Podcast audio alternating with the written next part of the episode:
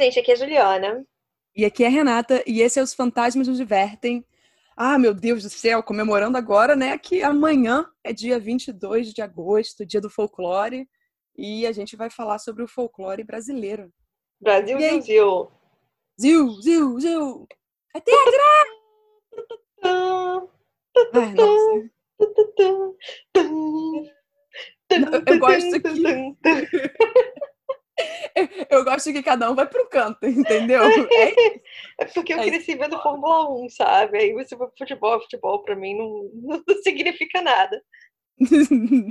Mas eu vou dizer que aquele vídeo do Galvão gritando tetra pra mim é muito engraçado. Então. Ah, é muito bom. É tetra! É tetra!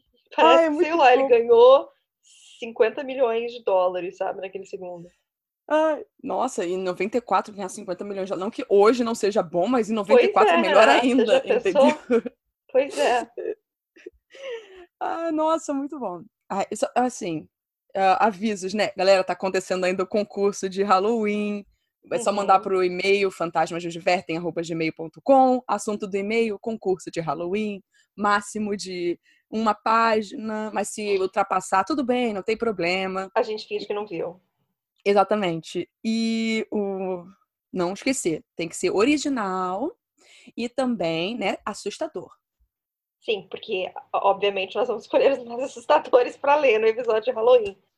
É, Senão, é, é... não faz sentido. Ai, que susto! O Zoom desapareceu aqui do computador. Eu achei que tivesse fechado. Mas ah, eu... Imagina! Deu ruim! Meu Deus do céu, socorro! Eu, no meio da gravação. Aí eu percebi que eu só tinha mudado de janela sem querer. Ai, ai que susto, sabe? Ah, e lembrando também que quem criar a história mais assustadora vai ganhar dois prints feitos pela Underline Rabbit Heart, que uhum. ela liberou pra gente, tá bom? Sim. É isso, mais algum. Eu ia falar limpeza, como se estivesse limpando alguma Cleaning. coisa. Mas algum... não, não, não tem nenhuma limpeza aqui acontecendo. Limpeza. Gente, eu tô muito viajando. É tô que, fazendo opa... minha skincare todos os dias, pra né, ficar com o Ah, eu também, Renata. Vamos... Você quer discutir isso, então? Vamos aproveitar esse momento. Esse, esse é meu... são os meus dois momentos do dia, sabe? Que eu aproveito para relaxar. Uhum. E eu comecei a passar uma coisa no rosto, que hum. eu não vou falar o nome porque é medicamento, então Sim, não, não faço apologia isso. Eu vejo essas blogueiras falando aí na internet, eu acho isso tudo errado. Tudo irresponsável. Prescrição médica e tal. Obviamente, estou acompanhada pela dermatologista. Uhum. E daí, só que isso é para deixar a pele mais jovem, sabe? Com o tempo. Porque a idade chegou, a gente começa ao, o anti-envelhecimento, né? Ah, é aquela que você disse que deixou o seu rosto todo. É, tá melhorando agora, assim, né? É porque demora, uhum. gente. Mas eu fui na internet ver outras pessoas, né? Todo mundo fala que, meu Deus, tudo arde no rosto, não consigo passar água. O meu não ardeu, sabe? Não ardeu nada, mas eu fiquei bem vermelha. E nasceram uhum. espinhas que eu nunca tive, mas aparentemente é isso que tá limpando a pele pra ficar como? Pá! Ai, que ótimo. Depois. Então eu, eu tô gostando agora. Eu aproveito sempre porque de noite é sempre o melhor momento para fazer skincare, porque, né? Uhum. Sim. O Afinal, corpo de 11 às 4 da manhã, né? Exatamente, o corpo pega essa hora aí pra pegar todos uhum. os nutrientes que você tá jogando na sua cara. E quando eu tô fazendo meu bordadinho, tô lá fazendo o que? Minha máscara, fazendo minha isso, fazendo minha aquilo, botando um sérum, fazendo aquilo, botando óleo, botando. Ah, sabe, são muitos processos, muitas coisas que a gente põe na cara. O pessoal acha que é assim, simples ficar com um rosto bonito, sabe? Nossa, não é nem um pouco. Renata, comecei, eu entrei agora na vitamina C, que eu não tava tomando, hum. passando, tomando não, passando no rosto antes. Eu uhum. senti uma diferença bizarra. Sim. Você passa o rosto fica mais vivo. Vitamina C? Não, mas eu sei que o rosto fica muito mais vivo. Renata, eu tô amando. Amando mesmo. E ainda ajuda a aumentar a proteção solar do, do protetor, gente.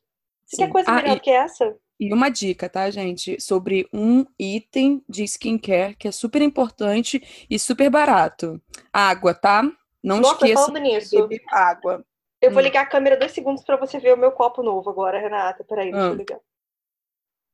Meu, novo não, que é velho, né? Mas olha o tamanho. Isso aqui tem mais, é mais é, do meu rosto. Exatamente, exatamente. Deixa eu é isso mesmo. A câmera, pronto. Estejam sempre bebendo água, tá? Porque água realmente é ótimo pro rosto, pro corpo, Nossa, pros, pros seus rins, para tudo. Deixa eu falar, olha, o ventilador que eu comprei é inútil, a faixinha de cabelo é inútil, mas a água é o que faz a hum. diferença. Exatamente. Menina, sabe outra besteira que eu caí, eu comprei, mas eu tava hum. há, uns cinco anos me convencendo, me desconvencendo a comprar. Eu comprei a porcaria do rolinho de jade, que não funciona para nada, mas é divertido. Ah. Uhum. Dinheiros ah. inúteis que, que a gente ah, só Renata, pensa a depois. Tá, a gente tá preso em casa, sabe? Não tá fazendo nada. Não Cara, posso tá falando isso? minutinhos pra desinchar meu rosto assim? Você tá falando isso? Eu passei, tipo... Peraí. Março, né? Abril, maio, junho, julho. Eu passei quatro meses na quarentena sem gastar um tostão. Do hum. nada, no final de julho, começo de agosto, eu comecei a. Vou reformar a casa toda de novo aqui. Tô comprando um monte de item para botar em casa, uma escrivaninha aqui, tô criando meu cantinho do podcast. Sério, tá assim, surreal. E olha, deixa eu te falar. Eu, eu gastei dinheiro o tempo todo, mas eu, eu fui contida, sabe? meus, meus gastos foram contidos. Esse mês foi pior, porque né, eu tive que ir na dermatologista, daí eu comprei umas coisas, porque eu fui com uma lista gigante para ela. Mas, uhum. por exemplo, eita, teve cozinha na rua. É, eu, a Via Minha me mandava promoção de sapato, sabe? Eu tô dando umas uhum. olhadas, aí a gente acaba, né, caindo nessas coisas é, erradas. Olhando casualmente o sapato como quem não quer nada. E acaba comprando. Mas aí, nossa, eu não te contei isso, Renata, aconteceu esse mês passado, eu comprei um salto.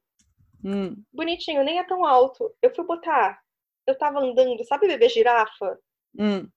Aí minha mãe falou assim: seu sapato tá te incomodando? Eu falei: não, tá tudo confortável. Aí a gente percebeu porque desde dezembro eu não boto um salto. É uhum. isso. Eu desaprendi é. a andar. Mas tudo bem, é. entendeu? A vida é assim. Surreal isso. Um dia a gente vai usar. E daí dá tudo certo. É. Outra coisa que eu tenho feito direto, todo dia eu fico entrando no, naquele site coreano que você me passou.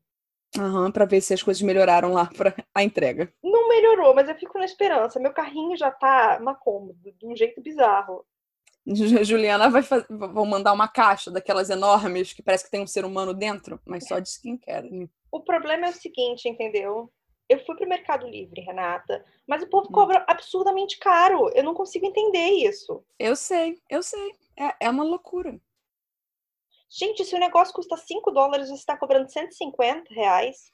Então, Desculpa. eu acho absurdo. Por isso que quando eu fiz a minha lojinha, eu, o meu objetivo era oferecer os produtos com preços acessíveis.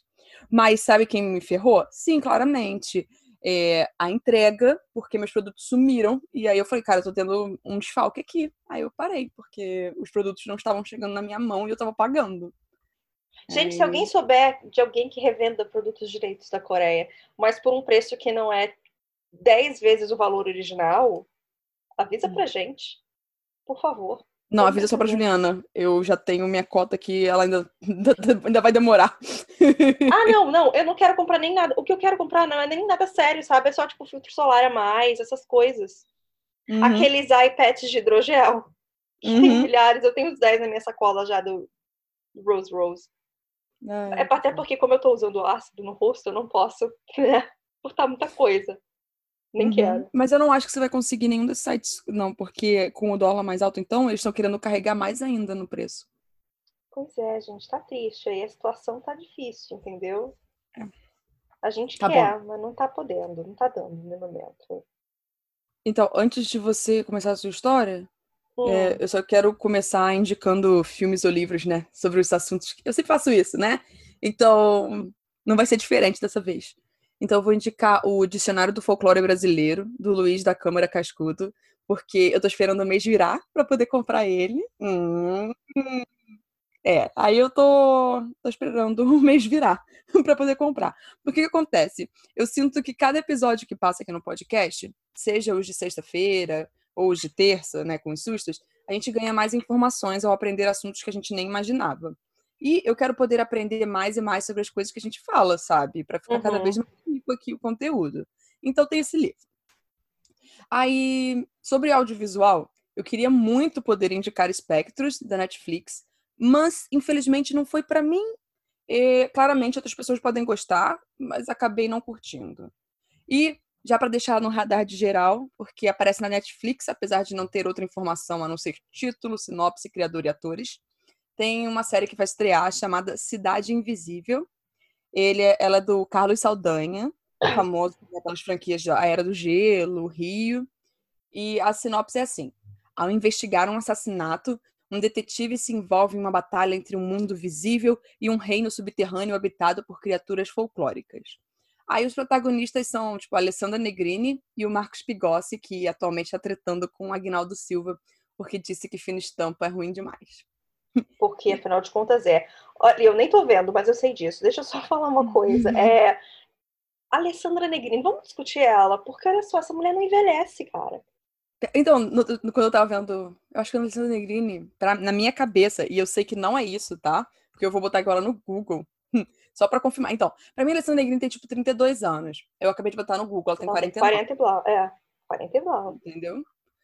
E, e a gente precisa falar sobre uma coisa muito importante, porque eu sei que a gente tem alguns ouvintes adolescentes, e nós, como pessoas que já estamos com 29 e 30 anos, a gente precisa falar isso. Gente, é, uma pessoa que quando chega aos 30 anos, ela não é o príncipe Philip, o marido da rainha Elizabeth. Tá? A gente ela... não tá cheia de gangrena, não. Ela não é um cadáver. Aí as pessoas ficam no Twitter, nossa, quem pensa. Olha a Rihanna com 30 olha como ela é linda. Gente, uma pessoa de 30 anos, normalmente, assim, né? ainda tem um pouquinho de colágeno no rosto, tá? Entendi. Ela tende a ser uma pessoa jovem. Só pra deixar bem claro isso aí. Esse é. mito de que se quando chega aos 30 você já vira uma pessoa de 100 é diferente de muitas coisas. Ai, sabe outra coisa que me incomoda? Então, vamos aproveitar que a gente tá falando disso, a gente tava falando de skincare no início.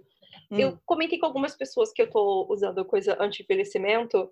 Hum. E daí eles falam, mas menina, você não precisa! Uhum. Eu falei, meu amor, eu não preciso agora. Isso não é para agora, isso é para daqui a 15 anos, entendeu? Daqui a 30 anos. Parece que eu tô falando que eu quero, sabe? Tipo, não tem ruga. Mas estamos tentando, né, não ter muito sim no futuro. É eu quero isso. que os nutrientes sejam absorvidos aqui e pronto. Pois é. Só isso. É. Nossa, falando do Felipe é sacanagem, né? Como esse homem tá vivo, Renata? E outra coisa, você viu que vai fazer em The Crown? eu falei lembrando uma coisa com a outra. O. Ai, aquele homem que tem um comentário super racista, diga-se de passagem, que fez Miss Saigon. É Jonathan. Alguma coisa. Você viu Evita? Ai, não. É Jonathan Price, ele mesmo. Ah, ele fez os dois papas com o, o filme do, do Fernandinho. Ai, sei quem é. Sei Obviamente quem é não é o Anthony Hopkins, é o outro. Não, com certeza. Eu já assisti muitas outras coisas com ele. É, então vai ser ele. Mas ele não é baixinho? Ai, não, acabei de jogar ele no Google, ele tem 1,83m. É Não sei porque eu sempre tenho a impressão de que ele é muito pequeno, porque o Felipe é alto pra caramba, né? Ele vai ficar ótimo como o Philip. Você acha? Eu Só... não consigo ver o Philip nele. Ah, vai, vai, sim, vai sim. Ele tem um, o rosto ali bem parecido. Hum. E com a maquiagem certa ele vai ficar certinho. É, não sei. Ah, lembrei o filme mais memorável que eu assisti com ele. Qual? Piratas do Caribe. Ah, eu acho que eu só vi o primeiro. Ele é o pai da Elizabeth. Ah, tá. Da Keira Knightley, obviamente. Uhum. Não, isso eu sei. Tá, e a única coisa que eu sei é que Elizabeth Swan é a Keira Knightley. Porque, afinal de contas, Renata, eu gosto de deixar isso bem claro. Eu sou a maior fã de Keira Knightley do mundo. É então tá, vamos, vamos parar de enrolar e começar já com o episódio. É, só pra deixar bem claro, eu vou falar de um filme no, no meio da minha história também. Porque hum. pessoa, o filme, Renata, é de uma pessoa que a gente conhece ainda por cima. Uhum. E daí eu fiquei animada com isso. Quando a gente tem gente que a gente conhece, eu falo, ah, legal. Tudo bom. É, eu resolvi, quando a gente teve a ideia de fazer o folclore, eu já falei qual que eu queria falar do Brasil. Eu falei na hora, né? Porque, afinal de contas, eu sou chata e eu cismo com uma coisa e eu preciso falar daquilo. Uhum. E às vezes eu me ferro, porque é só uma coisa que tem na minha cabeça e quando eu descubro não tem história, mas essa tem história, então isso é positivo. Vamos falar do Boto. Nossa, essa tem história demais e tem todas as grandes versões dela e uhum. a versão. É isso. É. Então, eu me concentrei na versão mais famosa, mas eu falo de algumas variantes aqui, porque afinal de contas. É, eu quero agradecer primeiro ao site Cultura Genial e a Carolina Marcelo, que porque o que acontece é o seguinte: você encontra milhares de coisas na internet, ela resumiu de uma forma mais palatável, eu acho. Uhum. Então ela me ajudou. Bom, vamos lá. A letra, a letra é ótimo. Olha como a gente começa. A lenda do boto é uma das mais famosas do nosso folclore brasileiro. O animal que é uma espécie de golfinho das águas doces, é, ele vive nos rios da Amazônia e acabou se tornando o centro de uma narrativa muito popular no Brasil e da música da Xuxa, que não tem nada a ver com a lenda, ela só estava preocupada em proteger os animaizinhos, mas é o que sempre me vem na cabeça quando a gente fala do boto. Me vem logo eu, eu, boto cor-de-rosa. deixa ele viver pescador. Coitado do Boto. É, mas bom, vamos logo para a lenda. Em algumas noites específicas de lua cheia ou festa junina, é, o Boto sai do rio e se transforma em um homem sedutor e bonito, todo vestido de branco. Ele usa um chapéu para esconder a identidade dele, que seria revelada pelo buraquinho no topo da cabeça, porque é por onde ele respira. Mas por conta do seu nariz grande, ele continua lembrando o Boto mesmo assim. Assim, isso é o que as pessoas falam, não sabemos até o que é um nariz grande, né? Isso varia de pessoa para pessoa. E daí que ele surpreende as moças que ou estão na beira do rio, ou ele vai curtir os bailes locais e fica dançando com as moças. Ele... Sabe o que eu me lembrei agora, Renata? Hum. Está... Essa parte da, da dança e de sedução me lembrou hum. do, do, fantasma, do fantasma nada do diabo semana passada na boate. Ah, sim. Que se transformou e ficou lá dançando. Ficou dançando. Que ficou dançando, imagina só o diabo se transformou pra dançar. É... Se ele fosse o Tom Ellis, eu tava de boa. Ah, Tom Ellis. Também, né? Quem nunca? É isso. Mas eu devo dizer que, em um momento específico pra mim, tá? Que é em Miranda. Os... Exato, eu prefiro ele com os cachinhos. Cachinho, e sem, sem o... a maquiagem toda, porque eu acho que é muito Não, a maquiagem, maquiagem é muito. Não, eu, eu amo. Porque pra mim, Guyliner é sensacional. É que eu gosto dele quando ele parece, tipo, o cara que podia morar do lado de alguém, entendeu? Ah, tudo bem. tudo bem. Ai, pausa para beijos Tomelis. É. Onde eu tava? Ah, sim. Então, voltando à história. Ele seduz essas moças, leva elas para o rio, onde fazem amor. Eu ri da descrição, porque foi assim que todos os sites escreveram eu achei bonito deixar assim, achei poético. Na manhã seguinte, hum. ele volta à sua forma, desaparece, as moças ficam apaixonadas, muitas vezes ela engravidam, e tem que acabar admitindo para todos que se envolveram com o boto. Então, esse mito que nasceu no norte do país, ele retrata a proximidade das pessoas com as águas e como essa relação acaba se reproduzindo em suas vivências, nas crenças. E essa frase é da Carolina Marcelo, eu achei bonita, então eu reproduzi, estou dando crédito, porque eu gostei, achei uhum. poético. É, então foi esse contato entre as pessoas que acabou gerando um processo de assimilação da lenda do Boto pela cultura brasileira e acabou se espalhando para o país inteiro, né? Porque todo mundo já ouviu a, lenda do Boto. É, em cada lugar, obviamente, essa narrativa foi ganhando algum detalhe novo, dependendo da região, dependendo da época do ano. Por exemplo, em algumas versões ele toca bandolim, em outras versões o Boto se transforma em mulher e seduz os homens. É, em 1864, uhum. 64, na verdade, é uma obra chamada Um Naturalista do Rio Amazonas, do explorador inglês Henry Walter Bates, é, narra uma versão semelhante que ele aprendeu na Amazônia. Então, abre aspas. É, muitas histórias misteriosas são referidas acerca do boto, como é chamado o golfinho maior do Amazonas. Uma delas era que o boto tinha o hábito de assumir uma forma de uma bela mulher, com os cabelos pendentes até o joelho e saindo à noite para passear nas ruas de Ega, encaminhar os moços até o rio. Se algum era bastante afoito a segui-lo até a praia, ela segurava a vítima pela cintura e a mergulhava nas ondas com um grito de triunfo. É, eu acho isso curioso porque, pelo menos não que eu me lembre, eu nunca tinha ouvido falar de uma versão feminina do Boto. Sim, eu já, já tinha, porque eu, eu, gostava de saber um pouco dessas historinhas quando eu era mais nova, sabe? Uhum. Aí eu me aprofundava um pouco depois quando eu conheci a internet, os geosites e essas coisas. Não tinha um livrinho da Recreio de folclore? Você tinha? Não, eu tinha uma coleção que era vários livrinhos e eles eram bem pequenininhos, fininhos, cheios de cores e hum. contavam um pouco as histórias. Eu me lembro das das, das, que... Dos livrinhos da Recreio, que eu colecionava todos, e tinha um que era de folclore, bem específico, sabe? Mas, assim, aí, onde tá, não sei, acho que tá na biblioteca. Eu lembro que desses livrinhos, dessa coleção toda de folclorezinho que eu tinha quando eu era pequena, eu, fui, hum. eu era muito apegada a um especial, sabe? Uhum. E eu uhum. carregava ele para o contracanto. E aí, às vezes, eu, cadê ele? Eu quero ler, sabe? Isso. Era, o, era a história do o Negrinho do Pastoreiro. Ah, sim. Eu, eu era muito apegada àquela história, eu não sei porquê, mas eu era. Bom. Pode continuar. É, não, eu. Ai. Mas a, a história mais famosa que acabou ficando imortalizada pelo famoso historiador e antropólogo Luiz da Câmara Cascudo, que resumiu a lenda assim no Dicionário do Folclore Brasileiro, de 1952. Então, acho que essa acabou meio que ficando a mais famosa, porque, né, é a dele. É, o Boto seduz as moças ribeirinhas aos principais afluentes do rio Amazonas, e é o pai de todos os filhos de responsabilidade desconhecida.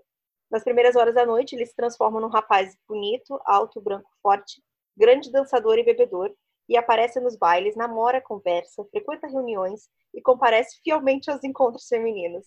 Antes da madrugada, volta a ser Boto. Eu gosto que ele foi ainda mais sutil. Essa história acabou ficando tão popular que os homens passaram a tirar o chapéu para mostrar o topo da cabeça quando eles chegavam na festa. É, antes dessa versão ser popularizada, outras narrativas indígenas falavam de ser aquático que assumia a forma humana, e é Mira. A identidade era adorada pelos tapuías, índios que não falavam tupi que acreditavam na sua proteção divina. Já os tupis falavam de um outro homem marinho, o Ipupiara, visto como um protetor e amigo, e o consumo da carne do, do golfinho, no caso, né, do, do boto, passou a ser mal visto em diversas comunidades da região. Mas, ao mesmo tempo, por conta de todas essas lendas, muitas pessoas começaram a ficar com medo do Boto e criaram, forma de, e criaram formas de afastá-lo. Como, por exemplo, esfregando alho nos barcos. Em alguns lugares também existe a ideia de que mulheres não podem estar menstruadas nem usar vermelho quando andam de barco para não atrair o Boto. É, mas é aquela coisa. A lenda pode ter várias alterações. E uma coisa sempre permanece. Ela é muito utilizada para explicar, para explicar a gravidez de mulheres solteiras. E é por isso que no Brasil, há muitos anos, existem crianças que acreditam ser filhos do Boto. Uhum. É, uma outra interpretação da lenda é a existência de um cruzamento entre a magia e a sexualidade.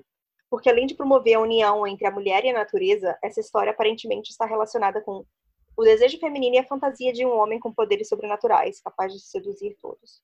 Também existem muitos psicólogos que dizem que muitas vezes as mulheres usam a lenda como forma de esconder episódios de violência ou de incesto que geraram gravidez. Mas, bom, é, essa é uma lenda que está tão arraigada no nosso folclore que existem diversas adaptações. E uma das mais famosas dele é, a Renata, filme hum. do Walter Lima Jr., Ele e o Boto, hum. de 1987.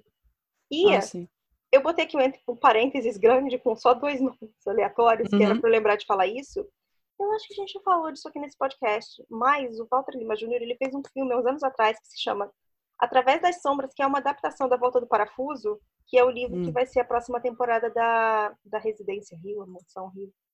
Eu ah, eu sei. Então, o filme Através das Sombras eu ainda não vi, mas eu quero procurar esse filme para assistir. É, mas o bom. O pessoal do Clube de Cinema assistiu. Ah, é? Gostaram ou não? Eu agora não lembro. Eu posso ver na planilha de notas É porque o que acontece é o seguinte: esse ano já saíram duas adaptações desse livro. E aparentemente uhum. as duas não foram muito bem sucedidas. Então eu tô animada porque eu acredito que em outubro a Netflix libere a segunda temporada, né? Certo. Então vamos ver o que acontece. Mas bom, o filme Ele e o Boto é o Carlos Alberto Richelli de Boto, a galera mais velha que escuta a gente, sabe quem ele é. Ele é o marido daquela. Qual é o nome daquela mulher loura, meu Deus do céu? Sendo claro. Ah, vários. Não, tá... não, mas ela é uma mulher que, tipo, era famosa nos anos 80. É que eu esqueci o nome dela. Anyway, não importa.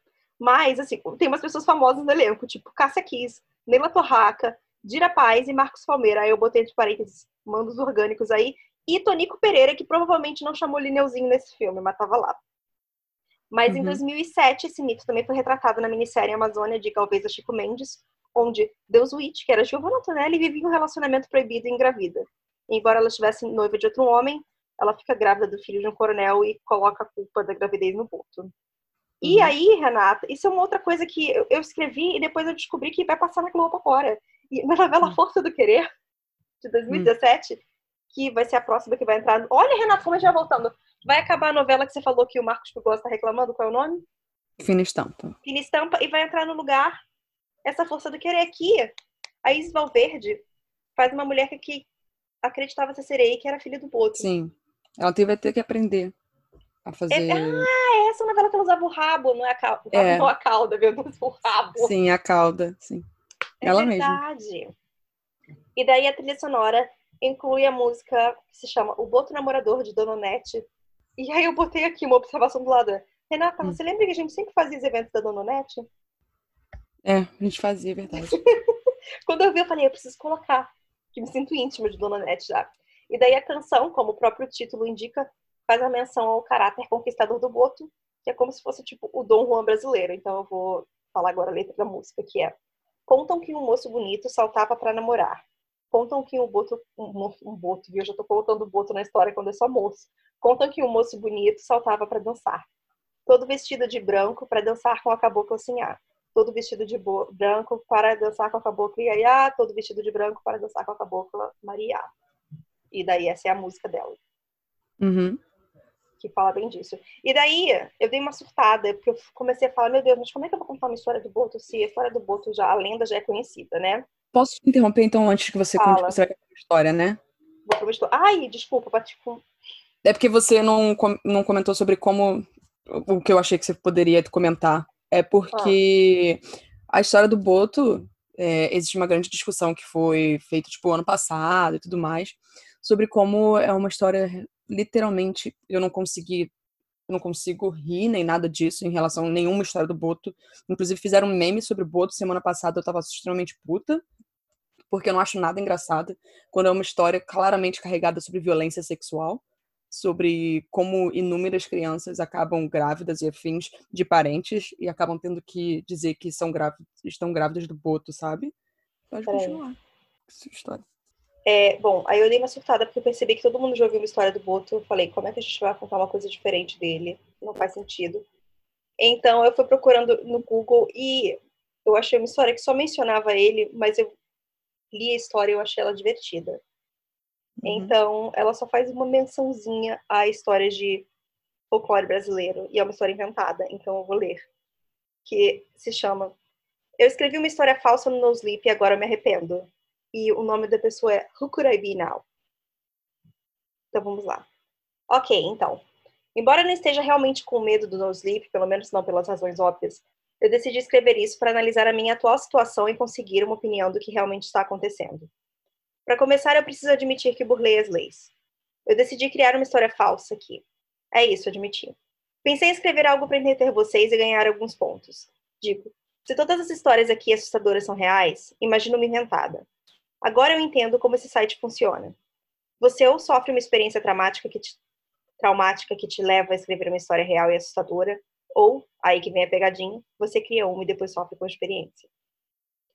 Algumas semanas atrás eu tive a ideia para uma história onde so... Algumas semanas atrás eu tive ideia para uma história sobre esse cara que eu chamarei de Eric, que estava viajando para o interior onde ele tinha parentes e viu algumas coisas sobrenaturais. Bom, eu sou do Brasil e aqui temos várias histórias do folclore assustadoras que acontecem no interior, mesmo entendendo que é assim em todos os países. Então eu coloquei um pouco do meu conhecimento na história. Você não consegue encontrar esse post porque a minha outra conta que usei para isso desapareceu misteriosamente. Nós vamos chegar lá. Era assim que eu começava. Eu só venho no computador e só vou colocar aqui as partes importantes. O nome era Eu Posso Ter Me Metido com uma Sobração Rural. Oi, gente. Mesmo sempre lendo as histórias daqui, eu nunca postei nada. Sortudo, certo? Bem, até agora eu não tive uma razão para escrever, mas algumas coisas estranhas têm acontecido recentemente. Sim, eu admito que eu estava mentindo. Eu consigo apontar exatamente os eventos que me fizeram ser assombrado. Uma viagem que eu fiz para o interior há três anos atrás. Aqui no interior do Brasil, existe uma vasta lista de assombrações. Mula sem cabeça, boto cor-de-rosa e muitos outros.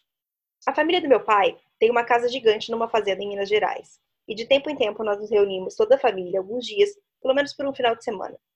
Eu vou adiantar um pouco. Bom, eu e meu primo Arthur fomos nessa pequena vila a minutos de distância da fazenda para conversar com as pessoas de lá e passar um tempo. Eles curtiram a bebida, eles curtiam a bebida e nós também. A maioria dos trabalhadores da fazenda mora lá, então nós nos conhecemos desde crianças. Hoje tem 22 anos e o Arthur 20. Quando chegamos, fomos recebidos por Rui, um cara alto de 50 e poucos anos com uma grande barba escura. Ele é querido e tem aquele ar de sabedoria, sabe? Então cumprimentamos, perguntamos se o resto da família dele já estava lá e ele nos convidou para entrar na casa. Depois do nosso segundo jantar na casa do Rui, seus filhos, Carlos, de 16 e Paulo, de 24, pediram para o pai nos contar a história do homem queimado. Rui fingiu não escutar e eles insistiram.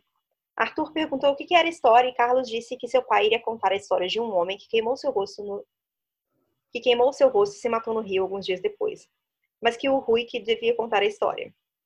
Rui não parecia muito animado para isso, o que me fez perguntar do porquê dele ter contado essa história para os filhos e ele respondeu: Eu contei para protegê-los dele.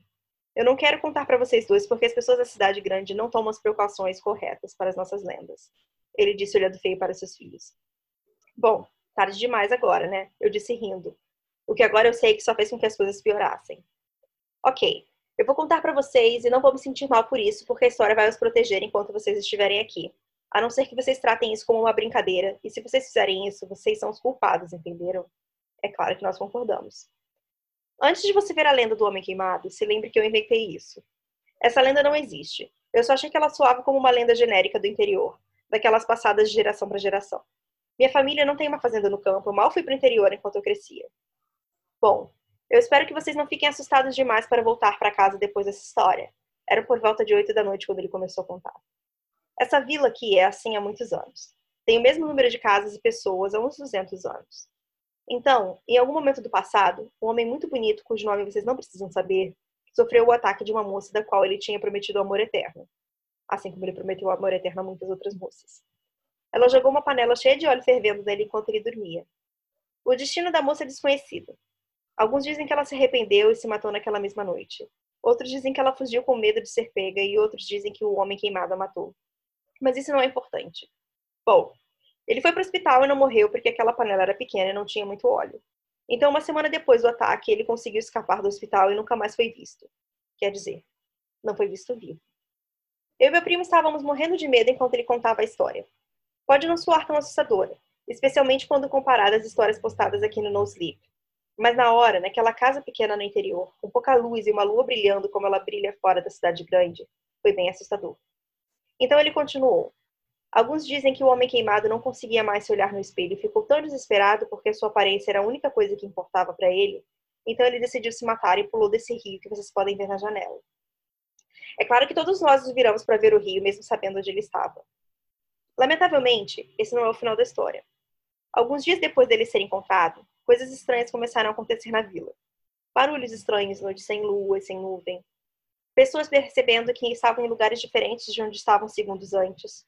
Alguns disseram ver uma sombra se movendo perto do rio. Isso fez com que as pessoas se unissem e rezassem para e rezassem para o homem perto do rio, porque até então ninguém tinha feito isso, já que ele não era uma pessoa muito querida e não tinha parentes por aqui. A missa foi organizada perto de onde o corpo tinha sido encontrado. Todos rezaram juntos para libertar a alma dele daquele lugar, para que ele pudesse descansar. Tudo aconteceu normalmente e todos se sentiram bem depois, menos uma mulher. Ela foi na água para ver o seu reflexo e por um breve momento ela não conseguiu se ver. Só via as nuvens e as estrelas acima de sua cabeça. Ela gritou tão alto que fez com que os outros fossem ver o que aconteceu com ela. E para o desespero deles, eles também não conseguiam se ver. Tinha algo a ver com o medo do homem de se olhar no espelho. Então ele queria que os outros sentissem a mesma coisa. Depois disso, eles voltaram a rezar desesperados, o que fez com que seus reflexos voltassem. Diz para eles o que acontece se você não rezar enquanto seu reflexo some, disse Carlos. Bom, não precisamos encorajar que eles façam isso, já que eles não vão tentar, certo, garotos? O Rui disse olhando para mim e pro Arthur. Claro que não, estou morrendo de medo só de pensar nisso, eu disse. Se você não rezar depois do seu reflexo desaparecer, o homem queimado vai aparecer atrás de você, mas só no reflexo. E ele vai te perseguir depois disso, fazendo pequenos truques para te deixar louco. E aí já vai ser tarde demais para você rezar por ele. Então eu só posso imaginar o que acontece com aqueles que não rezam depois de ver seu reflexo. Eu não sabia, e eu achei que isso era assustador o suficiente na hora que eu escrevi. Então o Eric e Arthur descobriram que se você rezar perto do rio, seu reflexo desaparecia por um momento, mas esse breve momento, se você não voltasse a rezar, as coisas estranhas iam acontecer. É, é, claro que nós não fizemos nada perto do rio. Na real, estávamos tão assustados que praticamente corremos de volta para casa. Agora vamos para julho de 2017. Eu e minha família estávamos de volta na fazenda e o Arthur me chamou para ir até a vila, já que não tínhamos ido lá desde aquela noite com o Rui. Bom, lamentavelmente, Rui faleceu em 2016. E nós dois sentimos que precisávamos ver a família dele. Quando saímos da casa, depois de nos despedirmos de Paulo e Carlos, fomos para perto do rio só para dar uma olhada.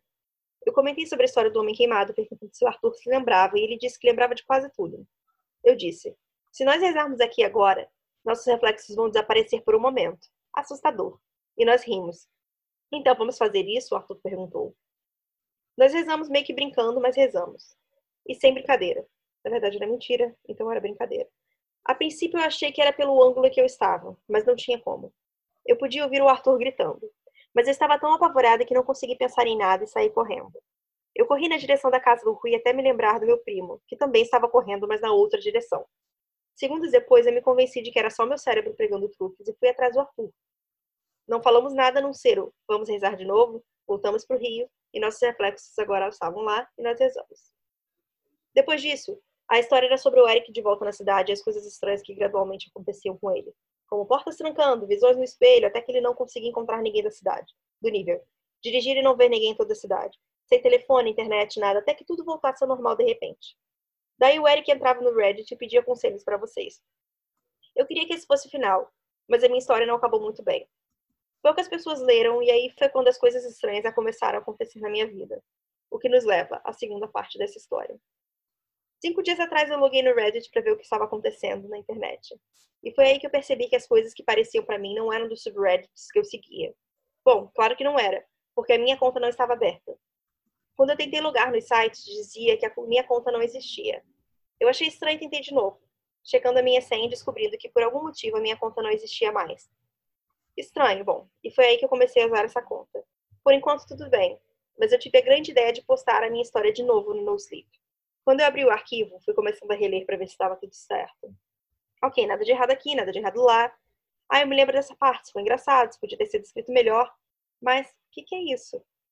Essa foi a minha reação quando eu percebi que tinha um novo parágrafo no, no final da minha história que dizia: Eu ainda não sei o que está acontecendo comigo. As coisas estão ficando cada vez mais assustadoras. Eu não sei por que nenhum de vocês comentou na minha história. Eu estou muito assustada e não consigo entrar em contato com o Arthur para saber como ele está.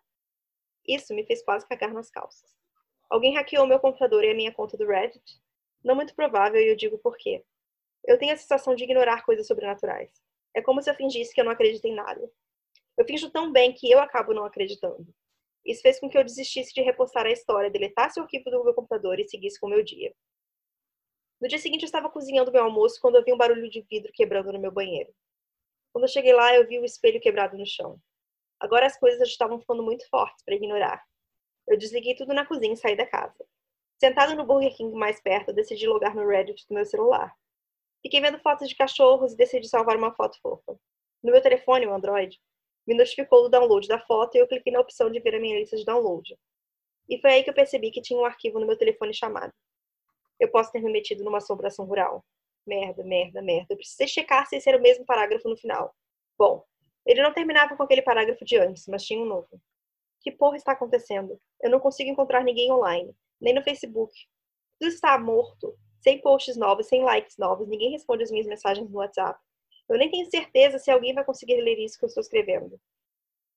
Aquilo foi demais para mim e foi aí que eu decidi responder aquela coisa. Eu escrevi no arquivo: Quem é? Nada aconteceu depois disso e eu acabei fechando o aplicativo do Word no meu telefone. Mas é aí que tudo fica sério. O Burger King estava vazio. Tipo, vazio mesmo, nem os empregados estavam lá, embora o local estivesse aberto. Eu tenho que acreditar nisso agora, então eu chequei o arquivo de novo no meu telefone e tinha uma resposta debaixo da minha pergunta. Quem é você e como você consegue escrever no meu post? Bom, como ninguém está me respondendo, eu vou te responder. Mesmo se você for a entidade ou quer que você seja, responsável pelo meu atual problema. Eu sou o Eric e não sei mais se estou bem, porque estou falando com meu próprio diário pessoal e completamente isolado do resto do mundo. Isso pode ter alguma coisa a ver com uma merda que eu fiz perto de um rio recentemente. Eu mexi com a coisa errada. Essa coisa pode até ser você, agora que eu penso nisso.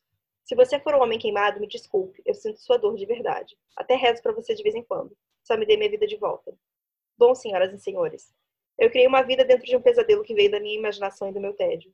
Ou é isso ou eu estou sendo assombrado. Eu preciso checar a minha realidade antes. Então eu deletei o post de novo e saí do Burger King. Andei pelas ruas e tive a excelente ideia de procurar um espelho, esperando algo de estranho acontecer. Encontrei estacionamento e me ajoelhei e olhei no espelho. Tudo estava normal, até um homem aparecer atrás de mim. Eu não conseguia ver se ele estava queimado, mas ele parecia embaçado e eu precisei olhar para trás.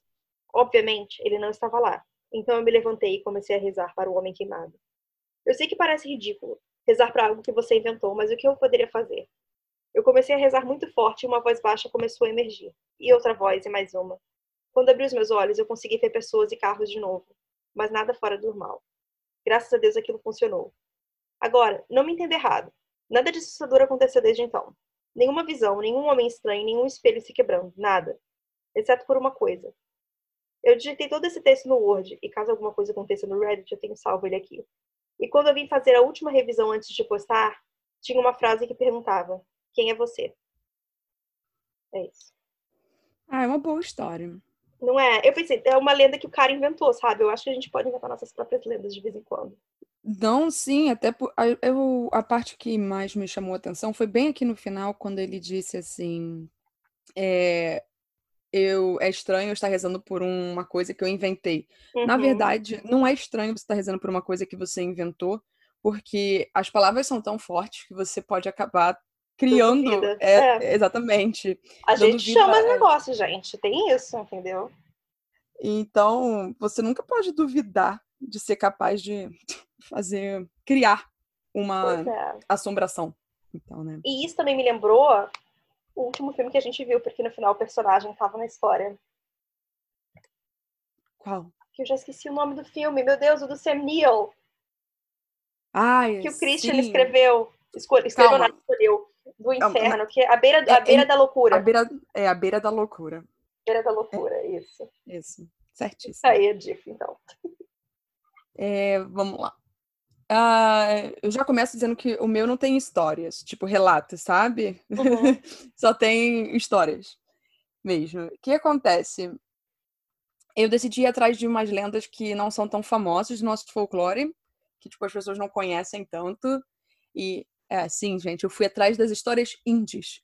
As que são só mais conhecidas em certas partes do país. Não é tipo a história da Yara, do Curupira, do Saci, afins. Não é não que elas não tenham seu valor, elas têm, mas eu decidi uhum. ir para uma coisa mais funda.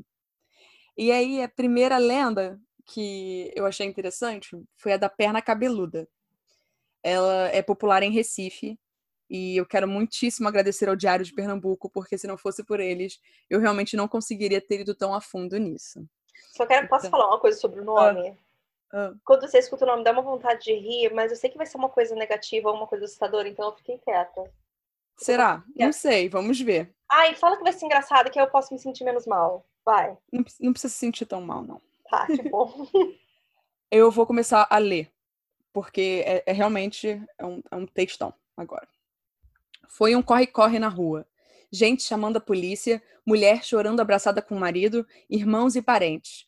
As mais piedosas e religiosas rezando aos pés dos santuários. A pobre moça, coitada, gemia, gritava, pedia proteção. Não era fácil, no entanto, agarrar a perna. Ágil, saltava para todos os lados. Teve um rapaz, herói anônimo, que ainda pulou a janela da residência, mas nada pôde fazer, porque logo recebeu uma violenta pernada na cabeça. Caiu sangrando, batendo, quase morto. A perna cabeluda somente se deu por vencida quando foi escutado o gemido do carro da polícia. Saiu correndo pelas portas dos fundos, meteu-se numa, numa rua estreita, atravessou um beco e desapareceu no matagal. Os homens da rua, penalizados com o choro da moça, formaram logo uma coluna. Armaram-se de facas, revólveres, pedaços de paus, saíram em sua perseguição. Nessa hora, os policiais já vinham chegando. Juntaram seus guerreiros, saíram em busca da perna criminosa. Foi que um guerreiro mais afoito, que corria na frente de todos, armado com um revólver, uma peixeira e um canivete, deu grito. Caiu sangrando, o corpo todo dolorido. No escuro, não pôde ver a perna cabeluda escondida atrás de uma moita. Vingativa, não apenas deu-lhe uma rasteira, como chutou sua boca e ficou pulando sobre seu peito. Os outros homens correram em seu socorro, mas havia surpresa. Confundindo-se com a escuridão, a perna pulava mais do que o saci pererê. Agilíssima, de um lado para o outro. Cai aqui, cai acolá. Ela está aqui, ela está ali. Um caindo para cima do outro, cabeça lascada, braço quebrado, barriga rasgada. Pior foi quando começou a chover. Trovões, relâmpagos, muita água, sangue correndo na lama.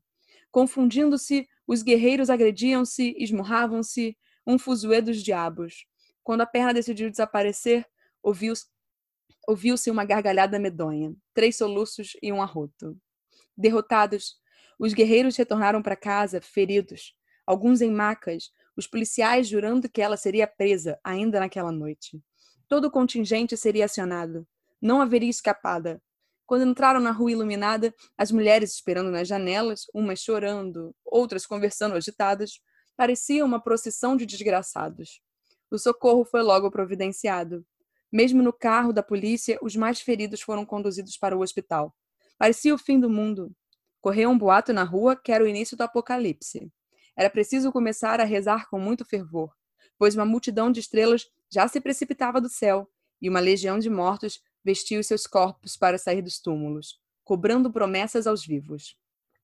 As moças choravam, os rapazes corriam para a igreja, queriam se confessar. Teve cabeludo que raspou o cabelo, afrouxou as calças e vestiu terno. As mulheres cobriam as barriguinhas, encompridavam os vestidos. Mas foi que a agitação cresceu mais ainda, quando já se imaginava que era chegado o momento de dormir sossegado. Os gritos de uma mulher foram escutados, misturados com uma pancadaria, voz de homem furioso berrando. De repente, a mulher foi atirada na rua, bateu com a testa no chão, quebrou a cabeça. O homem furioso apareceu com um revólver na mão. Foi logo contando. Chegara em casa, cansado, louco para dormir, e quando entrou no quarto, o que viu? Ao lado da mulher estava deitada a perna cabeluda, morrendo de rir. Perdeu a paciência, puxou a mulher pelos cabelos, esfregou-a na parede. E a perna gargalhava, dava saltos em cima da cama, dançava samba, rumba e frevo. Insatisfeita, ainda deu-lhe um chute na barriga e saiu correndo. Ninguém mais podia se conformar. Era mesmo o fim do mundo. Mesmo os mais afoitos não se decidiam a perseguir a malvada. Socorreram, no entanto, a mulher ferida. Vários carros da polícia apareceram para proteger o povo da rua. Os policiais traziam metralhadoras, canhões, revólveres, gás lacrimogênio, o diabo. Armaram esquemas, trancaram as ruas, esquinas, vielas, desistiram. Porém, quando surgiu a notícia, ninguém sabe quem deu. A perna cabeluda estava pintando o diabo em boa viagem. Essa é a história. Eu posso só e... fazer um comentário sobre a perna que eu achei hum. curioso? É, hum. É, você viu que ela é internacional, né? Porque ela estava dançando frevo, samba e rumba. Exatamente. Ela é. Antes ela passou por Cuba e tava lá dançando a rumba. Então, eu começo explicando que né, essa coluna ela foi publicada em 1 de fevereiro de 1976 no Diário de Pernambuco, por isso que eu agradeço extremamente, porque é, além da foto né, da época, tem ela escrita lá para as pessoas. E quem escreveu, quem criou, foi o jornalista Raimundo Carreiro, que se auto-intitula o criador da lenda da perna cabeluda. E em uma entrevista para o Aventuras na História, o jornalista disse que, como vivíamos sob a ditadura militar e muito conteúdo não podia ser publicado devido à censura, o então editor do Diário de Pernambuco e hoje ministro do Superior Tribunal da Justiça, Og Marcos Fernandes, incumbiu a mim uma coluna policial com casos tidos como absurdos. Surgiu aí a história da perna cabeluda. Aí acontece que esse sucesso ele foi enorme, né? E as rádios começaram a contar a história na época. E algumas pessoas apareceram, então, dando seus próprios relatos, que estavam machucadas, outras com ossos quebrados, e todas alegavam ter sido atacadas pela perna. Mas o jornalista disse que ele tinha uma teoria para explicar o tal fenômeno das pernas cabeludas, que eram as brigas entre os maridos e os amantes das suas esposas. E, e o que acontece? Que, pelo que eu entendi, não existe uma pessoa na região lá de Recife que não conheça a história da lenda da perna cabeluda. Só que não é só isso. O radialista e apresentador de TV, J. Ferreira, ele também diz ser o pai da lenda. Era um dia, ele disse que era assim: era um dia sem muitas pautas quentes. E, gente, pautas quentes são assuntos do momento, que estão bombando, né? E o chefe do J disse que ele tinha que inventar uma manchete para colocar no noticiário. E ele saiu com: Vítima de agressão física acaba de dar entrada no hospital da restauração. O agressor foi a perna cabeluda. Aí fica aquilo não sabemos dizer de fato, mas. Quem está mentindo? Ah, exato, mas o mais popular é de que o Raimundo Carreiro que criou, nos anos 70 também. Até porque tem a história do jornal, né, para provar. É, é que fica muito difícil, acho que sair uma prova. Não, tô, não que eu esteja outra... duvidando do J. Ferreira, entendeu? Mas sair a prova é mais difícil. É. Não que eu estou duvidando mais, eu não vejo, então. a minha segunda lenda ela é a, a mãe do ouro. E ela é extremamente popular em Goiás. Então, os sites que eu gostei de agradecer pela mãe do ouro é toda a matéria e o Chapuri. Então, assim, existem diversas controvérsias sobre o surgimento dessa história, mas muito acredita-se que começou a aparecer durante a época do ciclo do ouro aqui no Brasil, lá no final do século XVII, início do século XVIII, já que a extração do ouro era extremamente popular por aqui naquela época. Não que isso beneficiasse o Brasil em si, né? Mas não vamos entrar nesse detalhe. A mãe do ouro, aparentemente, é uma belíssima mulher de cabelos longos e dourados e que aparece sempre com um vestido branco de seda. Já outras partes dessa lenda diz que, na verdade, ela tem o formato de uma bola de fogo enorme que consegue se transformar em uma bela mulher. Ela é conhecida por ser uma grande defensora da natureza, protetora principalmente dos rios e das montanhas, e ela acaba indicando os lugares onde estão localizados diversas jazidas de ouro, mas que não devem ser exploradas. Então ela só avisa: aqui não, não é para você ir lá. É para você não ir lá. E é durante a noite que ela faz essas explorações, especialmente nas noites escuras sem lua e sem estrelas. Em sua forma de bola de fogo, ela viaja pelos céus em busca dos esconderijos e continua né, a missão de tentar avisar que nada deve ser mexido. É como se ela fosse a protetora desses espaços naturais de ouro e graças a ela que ainda não conseguiram devastar tudo. Então, os rumores são de que todos os garimpeiros sabem da existência dela e que qualquer um que desobedecer ao aviso dela vai passar por um infortúnio. Por isso, poucos já tentaram ir contra as palavras da Mãe do Ouro e sofrer sua ira. Em uma outra versão da lenda, a Mãe do Ouro, ela também preza pelas mulheres que são maltratadas pelos maridos e acabam vivendo em um casamento muito infeliz. Com sua beleza, ela seduz os maridos abusivos e os faz largar suas famílias. Nisso, ela os leva para uma caverna bem longe e os prendem para o resto de suas vidas. Mas sério, gente, não precisa entrar em pânico, porque a mãe do ouro ela pensa em tudo. Ela faz questão de colocar outra pessoa no caminho dessa mulher. Ela coloca na vida da pessoa que tanto sofreu um companheiro ou uma companheira que vai partilhar dos bons e maus momentos ao seu lado. E juntos, os dois vão enfrentar as lutas do dia a dia na base do companheirismo e não do relacionamento abusivo. Há ainda uma outra versão que dizem também ser bem conhecida e que não tem um final bom. É, aqui envolve um escravo que trabalhava por dias procurando ouro para seu cruel patrão. Ele estava já cansado, exausto de ficar procurando, e ele estava certo que ia sofrer maus tratos por seu dono mais uma vez. O escravo acabou sendo visitado pela mãe do ouro, que indicou exatamente onde ele deveria buscar. Só que, em troca, o escravo ofereceu o, o que a mãe tinha pedido, apenas isso: fitas coloridas e um espelho. Só que nisso tinha uma condiçãozinha. A mãe do ouro deixou claro que ia ajudar ele, mas que ele nunca deveria dizer às outras pessoas o verdadeiro local daquela mina. Mas, depois de levar o ouro suficiente para o patrão, era suficiente, né? Mas os olhos abrem, a ganância vem. O cara quis saber onde que o escravo tinha encontrado aquele ouro para que pudesse explorar mais. Mesmo tentando guardar o segredo, o escravo acabou revelando o local depois de passar por diversas torturas. E torturas não. o escravo acabou revelando o local após passar por diversas torturas do babacão do patrão dele. Então, quando eles chegaram no local, os escravos foram ficar escavando e finalmente encontraram o resto do ouro. Só que aquela coisa, ninguém deveria ter ido lá. E acabou rolando um grande desabamento que matou todos, inclusive o mineiro. Então, essa lenda do, do escravo, ela é basicamente a regra da lenda. Eu mostro onde você não pode mexer e você não deve mexer, senão vai dar ruim. É isso. E a minha terceira lenda, por último, é, é a Princesa Encantada de Jericoacoara, que é bem popular no Ceará. Então eu quero agradecer pelo povo, o jornal que durante minha infância e adolescência tanto impliquei que era só espremer que sairia sangue, tamanho o nível de desgraceiras noticiadas nele. Mas o povo é assim no, no país inteiro, nos outros lugares que tem ou não?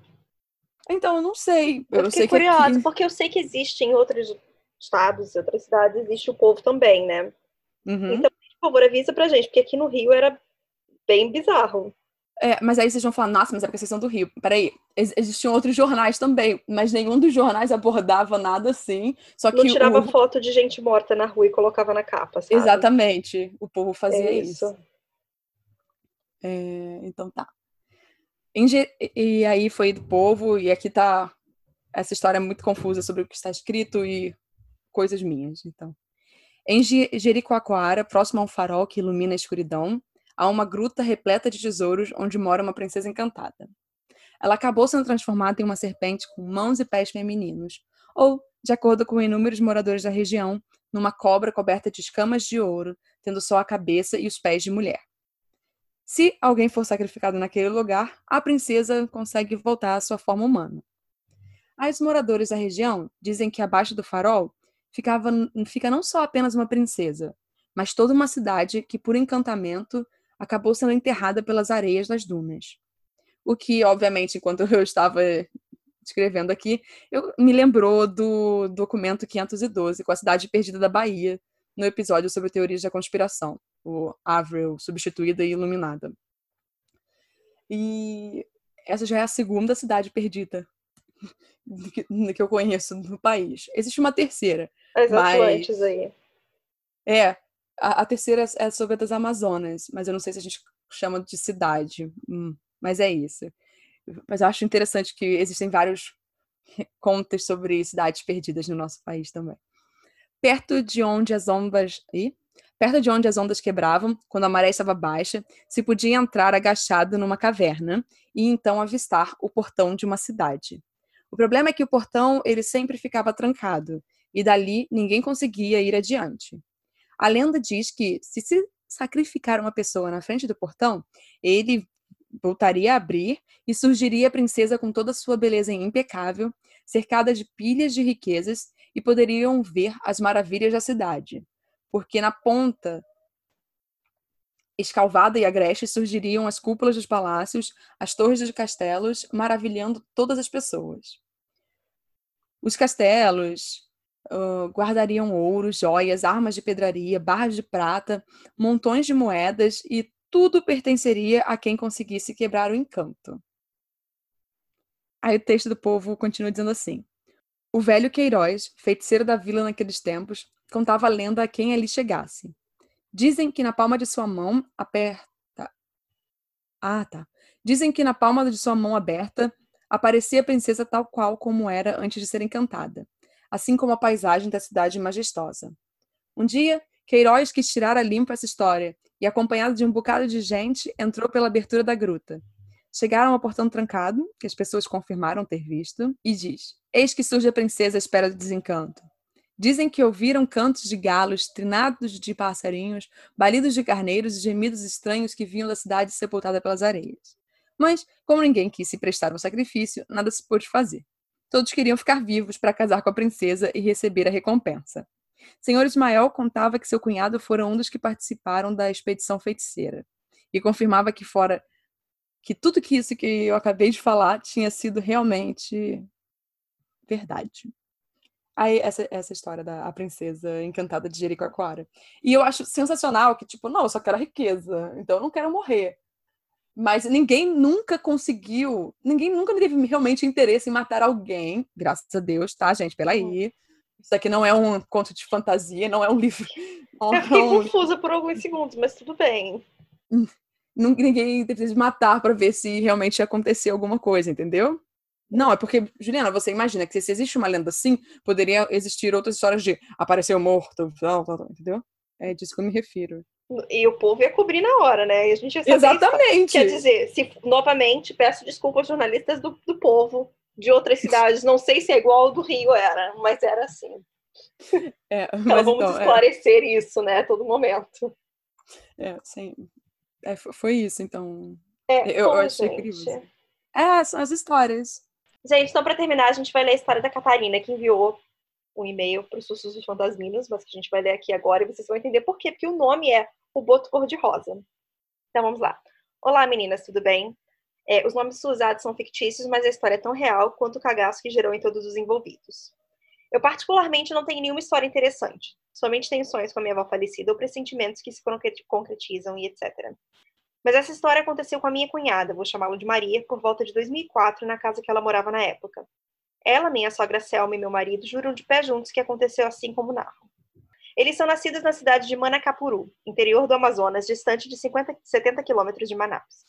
Cidade onde acontece anualmente uma competição chamada Festival Folclórico das Cirandas de Manacapuru, no qual são contadas, cantadas e encenadas lendas da região amazônica, similar ao Rei Bumbá, Garantido versus Caprichoso em Parintins, mesma temática, mais estilo diferente. Você lembra da, da festa da, da Flor Maracujá? Hum. Tinha uma época que passava direto da Flor Maracujá. É de Porto Velho. Hum. É Flor do Maracujá, é esse mesmo. Passava direto na TV e eu hum. ficava vendo com a minha mãe. É, é, eu acho que é esse mesmo estilo, sabe? De, visualmente falando, né? Ah, sim. Bom, é, por três escolas que competem pelo título de melhor ciranda do ano. Elas se apresentam com complexas coreografias e cidade efervesce na competição das três equipes, em um espírito de rivalidade que ultrapassa os dias do festival. Normalmente são compartilhados artistas com o Festival de Parintins para a construção de carros alegóricos, fato importante. Dada a competição das festas e por ter uma cultura indígena muito forte, alguns desses construtores abençoam suas criações. Não entrarei em detalhes, mas digamos que seja uma forma de xamanismo indígena. Nesse ano, depois da apresentação, minha cunhada, que é professora de ensino básico e gosta de buscar e gosta de buscar inspirações de artesanato para fazer com os alunos, viu uma estátua bem ornamentada em um dos carros alegóricos, um boto cor-de-rosa, golfinho de água doce, entalhado no isopor, revestido com papel e pintado cerca de um metro de, com cerca de um metro de altura. Sendo parte de uma alegoria em desuso que seria então desmontada, Maria não viu problema em retirar a peça da chuva e surrupiá-la para sua casa em Manaus, para um dia copiar o modelo e apresentar para os seus alunos em alguma atividade didática. Só quero dizer que só agora que eu lembrei da história, quando eu vi que a mulher vai roubar o boto. Hum. É, trouxe o ornamento para Manaus e esqueceu da escultura do boto em seu armário, na casa que dividia com uma prima, Carol. Os dias foram passando e o clima na casa foi ficando bem estranho, pesado e viscoso. Lhes perseguia uma, uma sensação de que estavam sendo observadas em todos os cômodos da casa. Meu marido narra também sentir essa opressão enquanto os visitavam. Maria passou, a... Maria passou a ter pesadelos com um homem que ficava em pé ao lado da sua cama enquanto ela dormia, a observando. Sempre o mesmo homem. Ela recorda suas feições até hoje, passados 16 anos do ocorrido. Corpulento, sisudo, com terno bem claro, bem alinhado e chapéu de aba reta. Consistentemente, mesmo sob preces e orações, todas as noites ela tinha esse pesadelo e acordava no meio da madrugada, num sobressalto. Nada, sempre sozinha no quarto. A coisa, a coisa foi piorando a ponto dela ver esse homem andando pela casa e sumindo ao, e sumindo ao sair do campo de visão ou mesmo ao longo do dia. Ao perguntar para sua prima Carol, a surpresa, ela também o via. Porém, o mesmo não lhe aparecia em sonhos, mas a presença de vultos pela casa era constante, mas não disse nada por temer-se ridicularizada se contasse para Maria. Até que um dia o namorado dessa prima Carol, visita ela, passou por um episódio ímpar com a tal presença. Carol e namorado estavam no quarto e ela saiu, indo na cozinha para buscar o jantar deles e conversar com Maria. Passados cerca de 10 minutos, Carol voltou ao quarto com o namorado, encontrando-o estarrecido, vermelho, sem ar e com as mãos no pescoço. Ao recuperar o fôlego, ele explicou que assistia TV quando foi subitamente sufocado por mãos invisíveis, que apenas o deixaram um pouco antes de perder a consciência. Estarrecido perguntou: O que está acontecendo nessa casa? O detalhe é que ele não sabia que as meninas estavam vendo barra sentindo coisas estranhas, pois, novamente, elas tiveram medo de serem ridicularizadas e taxadas por medrosas. Por fim, ao chegar a esse ponto de tal presença passar a ser negativa, minha cunhada Maria decidiu, falar, decidiu falar com a sogra, Selma. Mulher tranquila, mas com muita intuição e forte fé. Selma já foi epicentro de manifestações espirituais interessantes em outros eventos estranhos que não vou relatar nesse meio, mas fica uma ponta para contar no outro dia. Selma pegou o primeiro ônibus intermunicipal e viajou de Manacapuru para Manaus imediatamente em socorro à filha. Conforme sua narrativa, ainda no caminho, começou a fazer fervorosamente suas orações e assim lhe veio uma imagem na mente, a tal estátua do boto cor-de-rosa. Ao chegar na residência da minha cunhada, já com a noite avançada, minha sogra disse: Maria, tu ainda tens aquele boto da ciranda? Porque é aquilo que está causando todo esse problema deve ter sido abençoado para a competição de cirandas e algum caboclo está protegendo. Elas procuraram e acharam a tal peça. Fizeram várias orações para a limpeza da casa. Por fim, fizeram algo que meu marido foi muito contra. Jogaram fora a estátua na lixeira. Concordo com meu marido. Essa estátua merecia ter sido queimada. Horas mais tarde, a tal peça já não estava mais lá na lixeira. Alguém deve tê-la achado muito bonita para ser jogado fora e levou consigo para casa. Espero que essa pessoa não tenha passado pelo mesmo que assombrou minha cunhada. Desde então, não aconteceram mais coisas do tipo nessa casa, onde minha cunhada Maria mora até hoje sozinha. PS. Essa é a parte é um adendo meu. Todas, em todas as narrativas, sempre imagino as descrições que batem bastante com a imagem do homem da lenda do boto, comum na região. Porém, a tal presença nada tinha de sedutor ou charmoso, sendo opressor para as meninas e mesmo agressivo com o namorado de uma delas. Aí ela manda um, um link com a lenda do Boto. É... Então, eu fico com pena da pessoa que achou isso e resolveu levar para casa também. É, isso é complicadíssimo. Né? Porque a pessoa não sabe, às vezes. Ela, pelo menos, sabia do que ela podia estar tá levando para casa, né? Sim, exatamente. As pessoas não, porque não. esse tipo de coisa você acha que é bonito, aí você pega, sabe? É, pois é, gente. Hum. Nunca peguei nada, ainda mais do lixo. Vai que uma pessoa hum. tentando se livrar disso. Bom, é, a gente nunca sabe a história. Se vocês tiverem outras histórias assim sobre lendas de qualquer lugar do país, vocês, por favor, podem enviar para fantasmasnosdivertem.gmail.com que a gente lê em um futuro Sustos dos Fantasminos. Exatamente. É, espero que vocês tenham gostado aí das, dos relatos, das histórias, dos contos, dos, do folclore que contamos hoje, exatamente. Tá bom, gente. Até. Então, até o próximo episódio. Semana que Eu tô fazendo sinalzinho com a mão, eu percebi que nem você tá me vendo. É, é, é, isso. Tá bom, então. Tchau. tchau. Uh.